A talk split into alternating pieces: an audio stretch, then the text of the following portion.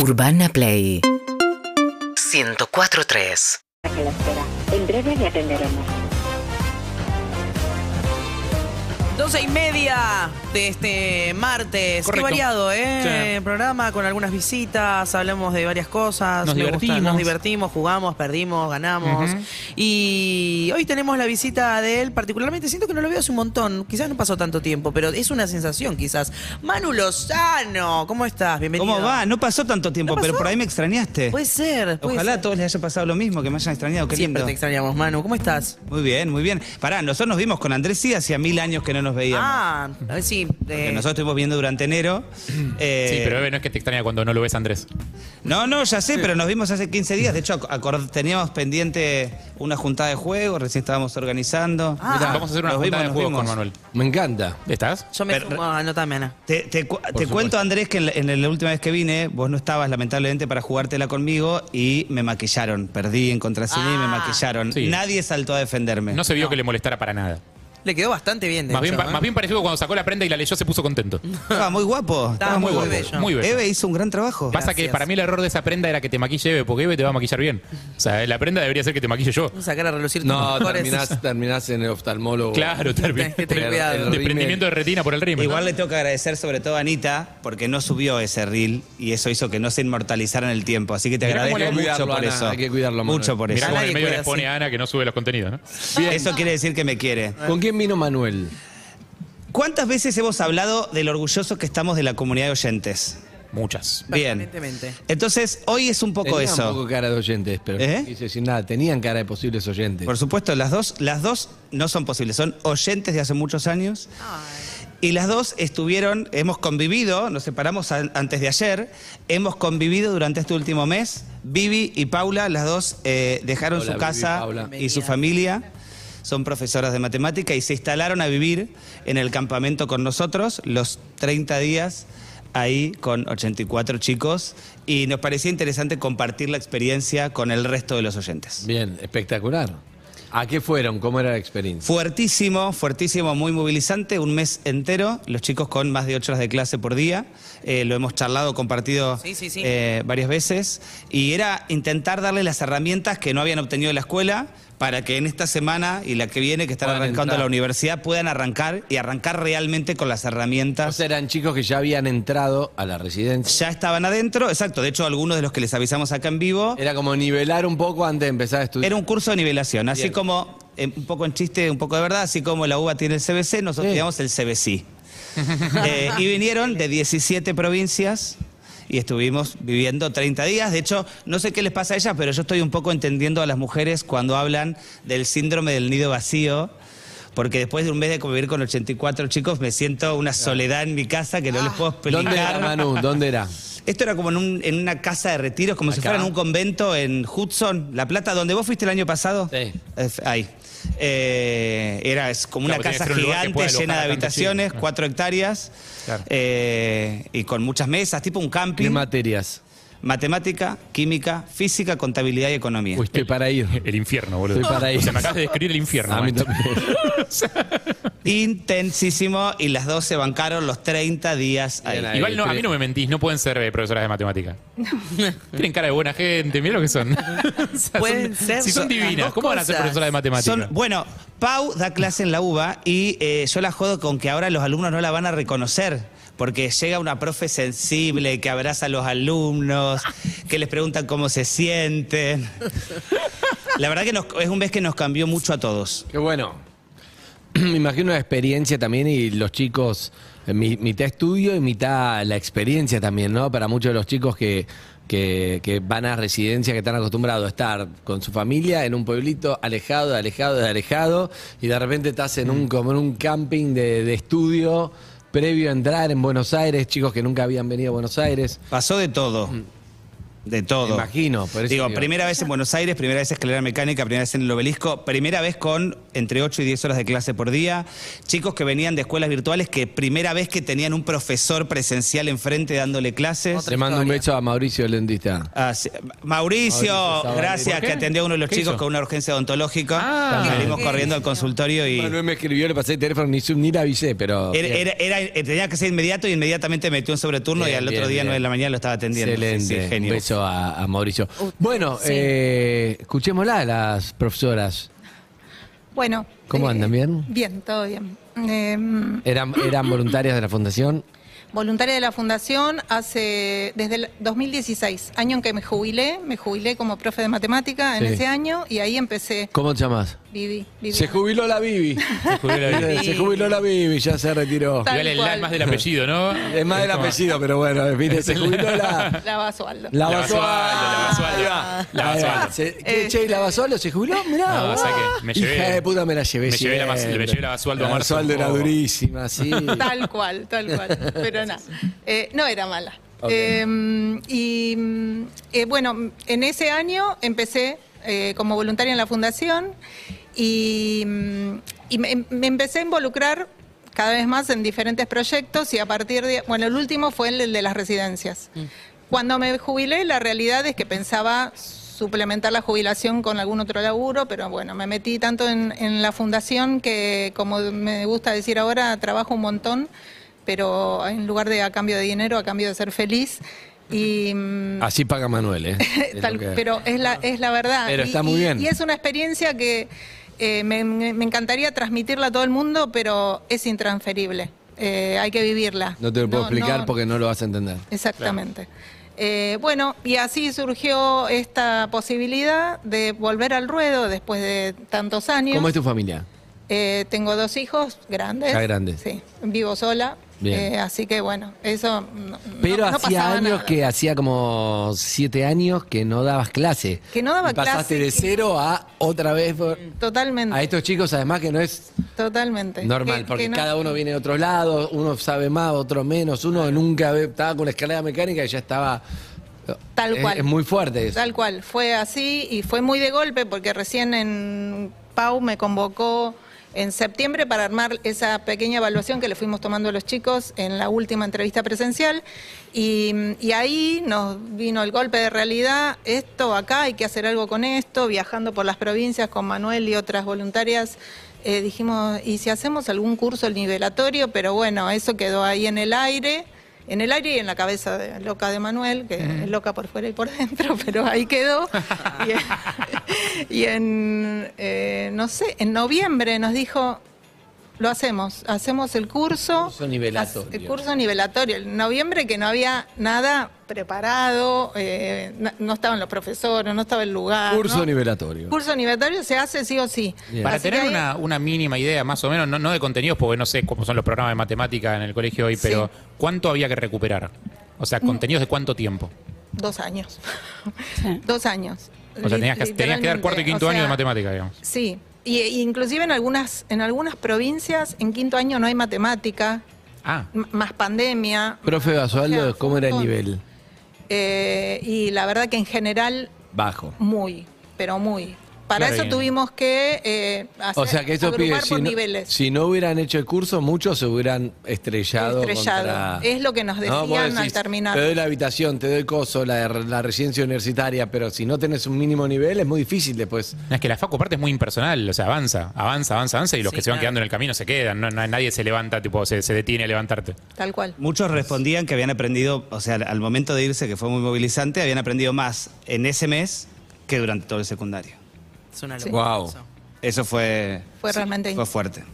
Y algunos con examen de ingreso que si no lo aprueban ahora, quedarían, o sea, quedan fuera de la universidad directamente. No los dejamos afuera nosotros, sino que la universidad, Claro. eh, si ya no lo aprueban, no, no hay otra opción, ¿no? Eh, la profe Paula, ¿cómo se llama? Paula Pero la- el apellido. ¿La? Uy, la. Muchinik. La Muchinik es durísima. Ma- ella es más jodida. Es durísima la Ella es la brava. Sí, doy clase hace 15 años en Facultad de Ciencia Económica. Uh, ¿Sabes la, que la Muchinik, ¿sabes quién es? Me tiembla que la, siempre estás con el aire acondicionado, porque siempre es verano y te la llevaste siempre. Como en enero Se estudia estudiando. aire. Se estudia En enero 24. estudiando. ¿Y por qué te enganchaste, Paula? También, como Vivi, voluntaria en la Fundación desde 2017. Empecé recorridas nocturnas, distintos proyectos, después El caminito de los voluntarios. vas participando en el proceso de selección y bueno, un día acá estamos, este, empezando ya con hace un año, ya dos, con las residencias. Eh, Que fuiste a lo del camping de nivelación. claro, el camping de nivelación, que pensé que iba a ser, bueno, voy unos días, voy y vengo, voy y vengo, y No, nunca, nunca volviste. era la una de la mañana, estabas con Paula conoció a su novio en la fundación, ¿no? Ah. Y nosotros organizamos Hay mucha esto, organizamos esto con Dani sentado al lado y Dani nos mir- estábamos prime- las primeras reuniones los otros dos y Dani nos miraba diciendo, ustedes están locos, ¿cómo se van a ir a vivir un mes a otro lado eh, que arranca en 20 días y que no hay absolutamente nada organizado? Eh, fue fue un- una linda locura. Una linda locura, tal cual. Pero locura igual. pero yo también pensé que iba a ir y volver, como bueno, yo tengo Claro. una hija que tiene 17, pero está, digamos, de vacaciones, iba, venía, y terminé diciéndole, bueno, anda lo de tu papá, ¿viste? Nos vemos en febrero.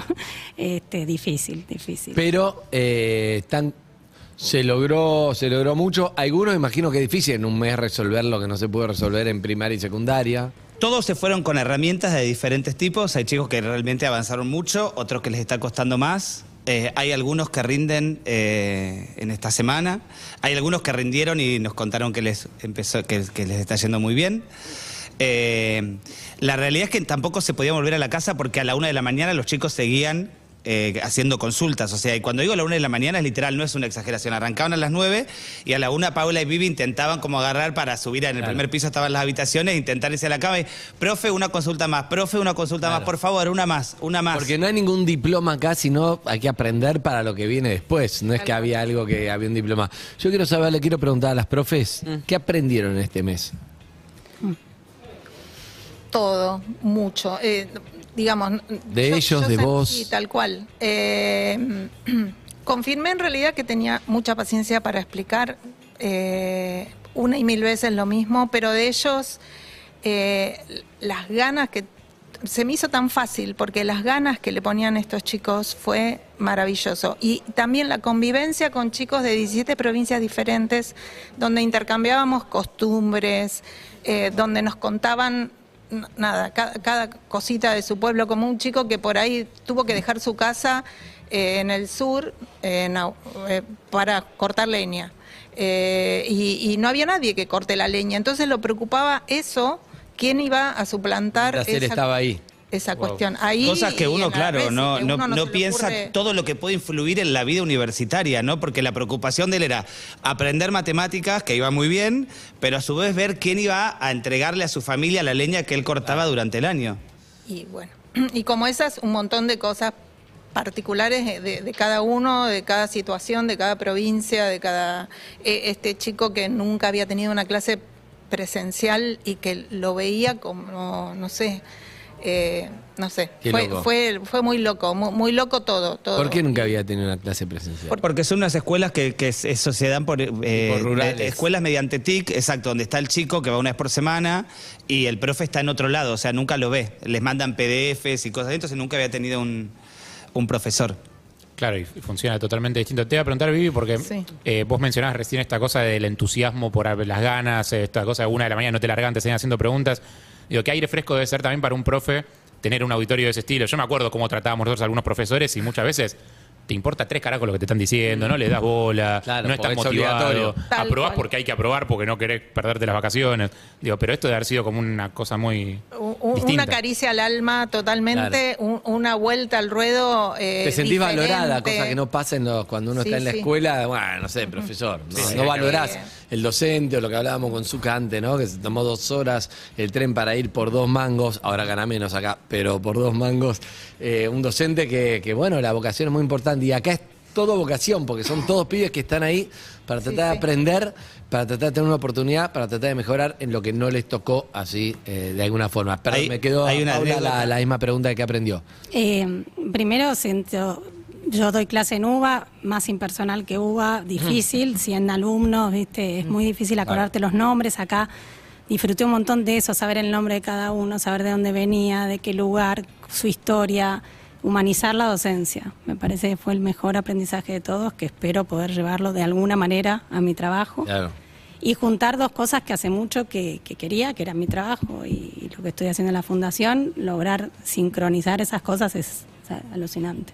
Eso me encanta. Ahí Vivi decía recién de las ganas de aprender, hay una anécdota con Fer, un chico de las Tunitas, Tucumán, que ya era muy tarde y decía, bueno, un rato más, porque había momentos donde nosotros intentamos no obligarlos, pero, che, por favor, vayan a dormir, que el cansancio también es importante. Y entonces lo miro y le digo, Fer, que no te gane la ansiedad. Y se dio vuelta con un- una cara y me dice, no te confundas, no es ansiedad, son ganas de aprender. Y yo me quedé como, bueno, seguí terminando el no te voy a mandar a dormir. Pero eso fue lo que sentimos durante todo el mes.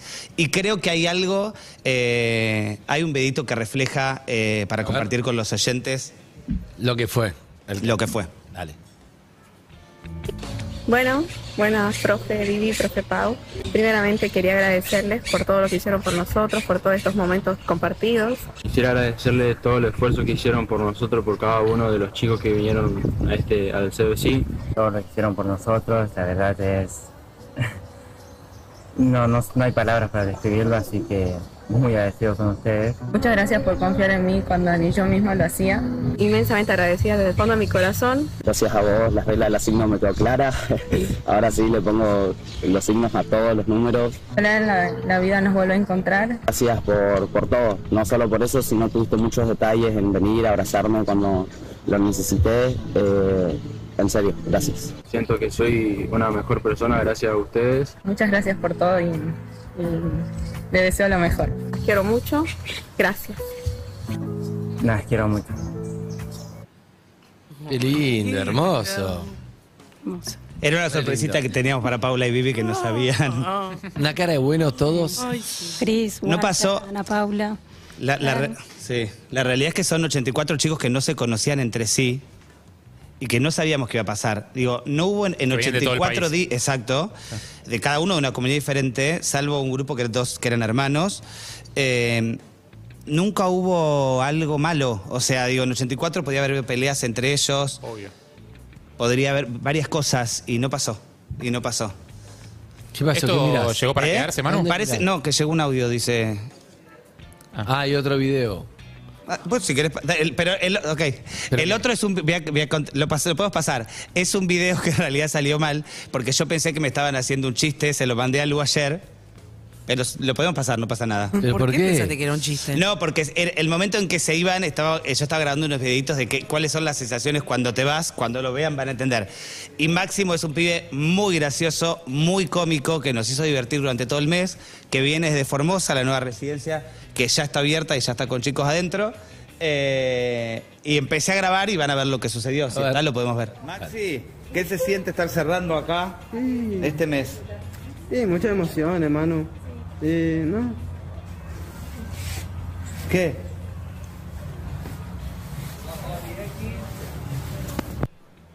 Sí, ¿va?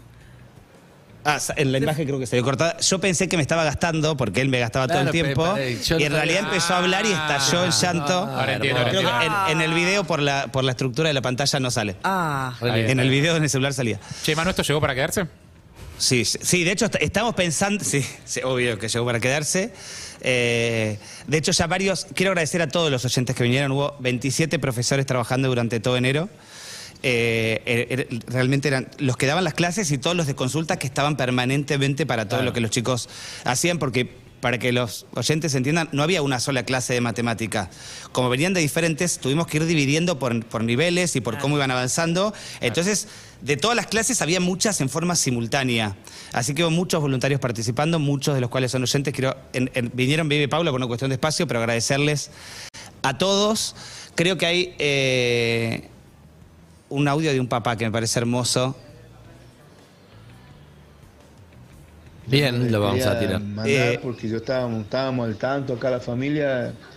Luján está muy contenta, muy entusia- entusiasmada, ilusionada. Y la atención que le han brindado es impresionante. Era como si estaba, estaría acá en la casa. Ellos desde el primer día de que empezó, eh, que llegó, todo fue muy bueno. Este, feliz, ella contenta, ilusionada con esta carrera, ilusionada realmente y muy agradecido nosotros con ustedes, porque fue muy bien atendida, es lo que nos, estaba, nos decía Luján, y que estaban pendientes los profesores, los chicos que, los chicos que iban a ayudar, de apoyo. Este, nosotros estábamos muy contentos y bueno, Dios quiere la Virgen que, que todo siga así.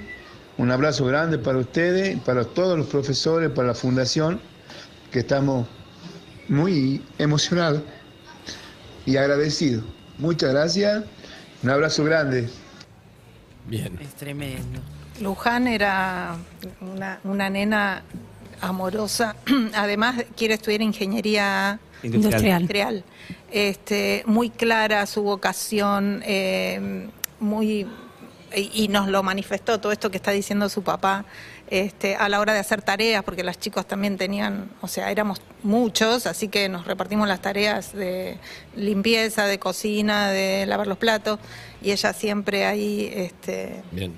Sí, hubo una cosa con la desconfianza que hablábamos antes de, de que venir, que era complejo, y ahora pasó lo contrario, como que los papás, ayer una mamá de Formosa nos decía, yo fui todos los días a rezar a la iglesia para que me devolvieran a mi hija, eh, y ahora que veo que llega y me cuenta lo que pasó, digo, lamento haber desconfiado, ¿no? Está bien, está bien. Eso, eso explica mucho también. Mira, yo solo les quiero decir que mm, eh, varias cosas. Una que la verdad que hay que tener en cuenta, uno a veces no se da cuenta. Manuel sería así, algo así como un, un CEO de la fundación, ¿no? Que no cobra ejecutivo, entonces está, trae los cosos y uno se acostumbra a eso.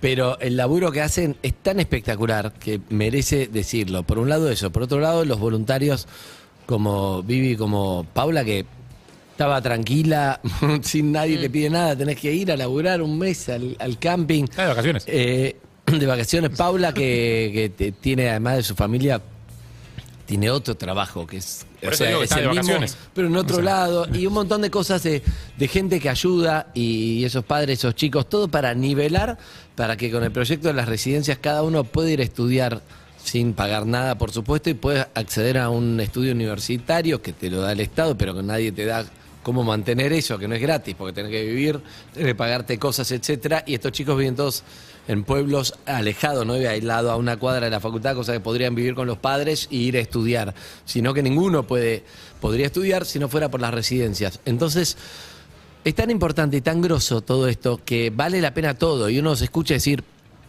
una locura y lo hicieron, hicieron el, campamento y realmente le cambian la vida a, a todos estos chicos. O sea que la verdad que es, es, es un orgullo y un montón y está buenísimo y sepan lo que a veces es más anónimo, acá tenemos la oportunidad de contarlo, pero si ustedes eran oyentes, empezamos a hablar de esto hace mucho y bueno, ustedes le pusieron el cuerpo, se comprometieron, como muchos otros, ¿no? Pero... Y te da una satisfacción que, como vos dijiste, es difícil entenderlo, pero que está buenísimo, porque están cambiando algo, ¿no? Y cada uno es de su lugar. Es- se puede hacer un poco mejor esta, esta realidad argentina, que es difícil, pero darle educación, qué mejor inversión de tiempo, de todo, que cada uno de donde puede, que, que estos chicos puedan estudiar, recibirse, volver a sus lugares de otro lado, es, es, es genial. Si me permitís, me gustaría cerrar. Había un chico que tenía que rendir el examen más difícil de todos, que se llama Alex, de Mendoza. La Uncuyo tiene un examen, la, perdón, la UTN de Mendoza. Y la Uncuyo son extremadamente exigentes en sus, en sus ingresos, entran muy pocos. Eh, y Paula se lo puso al hombro. ¿Qué carrera? Ingeniería Electromecánica. Muy complejo el examen, tanto que Paula se tenía que poner a estudiar cosas para poder explicarle. Sí. Sí, sí, porque era, era totalmente distinto al nivel normal el que Claro, estábamos matemática. De hecho, qué sé yo, yo había llevado cosas que al final quedaron guardadas en un cajón porque tuvimos que ir mucho más abajo de lo que habíamos planificado. Vivi me decía, me parece que esto es mucho. No, ¿cómo? Esto tenemos que empezar por acá, tuve que ir. Y con Alex tuve que al revés, subir. Claro. Este, sí, muy difícil. Muy difícil y mu- con mala, digo, digamos, difícil desde el lugar de que hay que saber mucho y si no hay que buscar estrategias para. Con Alex Claro. trabajé un poco todo eso. ¿Y cuándo tiene el examen? Lo tuvo ayer. O sea, eran dos exámenes, el sábado matemática, lo aprobó, y terminó de rendir ayer física y hoy le dan la nota, si no aprueba queda fuera y nos acaba de mandar un audio que creo que lo podemos compartir. A ver. Hola, profe. Solo quería, quería avisarle que aprobé física. Ah, nene. Solo dormí cuatro horas para el examen, pero valió la pena. Aprobé. Al- Alex viene de un Hermoso. lugar muy complejo en Mendoza, o sea, alejado, una situación terrible y 30 días sin frenar. Y Ahora, Paula. Y profe. aparte, esto no está en el audio, pero aparte puso. Gran parte de esto es por la profe Paula. No, gran Escúchame. parte de él que puso todo. Claro, pero Todo. profe Paula y a la otra profe, qué satisfacción, ¿no? Imagino como docente, porque en definitiva después uno se olvida porque es parte de tu laburo y como, viste, pero como hablamos antes con la maestra de Zucca, pero cuando te viene eso decís, para eso sos docente, ¿o no? Sí. Por audios como ese, todo el esfuerzo en definitiva. Y para que lo logren y se den cuenta que ellos pueden, que son capaces de todo lo que se propongan, que, que es cuestión de método, orden, viste, mucho horas. eso, era trabajar eso. Espectacular, bueno, qué bueno, bueno, ojalá que siga todo bien. Qué lindo todo, me encanta. Espectacular. Muy fuerte. Parece buenísimo. Estábamos temblando con el, examen de Alex desde el sábado. sí, sí. Eh, Quiero porque creer lo, que vi- escuchaste lo el vimos audio poner. antes. ¿Eh? Quiero creer que escuchaste el audio antes de Lo ponerlo había al escuchado un rato. Mira, sí. Lo, escu- lo escuché cuando venía para acá y me contuve de decírselos.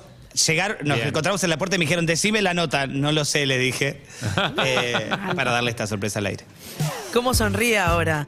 Paula estaba, estaba un poco más seria, que digo, como profe de matemáticas, yo temblaría, temblaría un poco. Si La pasa lo que todos sonreír, queremos que pase. Si pasa todo. No, no saber los resultados era, o sea, También- teníamos miedo que sea una mala noticia. También, chicas, está bueno saber que uno puede, puede no aprobar, que uno puede fallar, pero que hay que seguir intentando y el esfuerzo es un poco eso, ¿viste? A veces, o sea, te lo digo porque por mi uno en matemática del CBC, que lo terminé aprobando. Y bueno, a veces es así, no es todo. Bueno, lo importante es si él no hubiera aprobado, que por suerte lo hizo. Hubiera sido que él diga, bueno, pero quiero seguir intentando hasta, Sí. hasta poder hacerlo y muchas veces es eso, en este caso mucho mejor aprobar, ¿no? Pero creo que lo- la enseñanza no es la nota, sino el aprendizaje ese de- del esfuerzo de todo lo que dijiste, de, de que se puede, que él pueda aprender que todos podemos soñar y todos podemos esforzarnos, que algunos la tienen más fácil que otros, pero, pero se pueden conseguir las cosas con esfuerzo. Y eso me parece que sí te cambia la vida, a vos y a todos. Así que felicitaciones. Gracias. Gracias. Gracias a todos los que participaron durante este mes. Muchos son oyentes. Gracias de verdad. Si quieren eh, tener proyectos o ser parte, pues yo conozco muchos que me dicen, yo quiero ser, pero no sé cómo hacer. O que sumarse, vayan a donde. obviamente todos Eso. estos chicos van a continuar con clases virtuales durante todo el año, así que nos pueden escribir a través de la web, a través de las redes sociales, www.fundacionsi.org.ar o muchos de los oyentes viven en las provincias donde están estas casas, hay 22 casas funcionando, cada una en una provincia diferente, así que también... Quiero eh, ser voluntario. Manuel, ¿cómo hago? ¿Mando un mail? Info arroba fundacionsi.org.ar, pueden escribirnos ahí. Hola, me Correo. llamo Andrés, quiero ser voluntario, ¿cómo hago? ¿Qué cosas hay? ¿Hay Ese correo lo recibo yo mismo y me ocupo de ¿Alguna reunión? ¿Dónde lo puedo ver? Etcétera. Bueno, perfecto. Listo. ¿Sí? ¿En tu, en tu tiempo libre? Y si no, 11 54 10 7309, el WhatsApp también para responder. Muy bien. Gracias, profes. Gracias, Manuel. Gracias. Gracias. Espectacular. Síguenos en Instagram y Twitter. Arroba Urbana Play FM.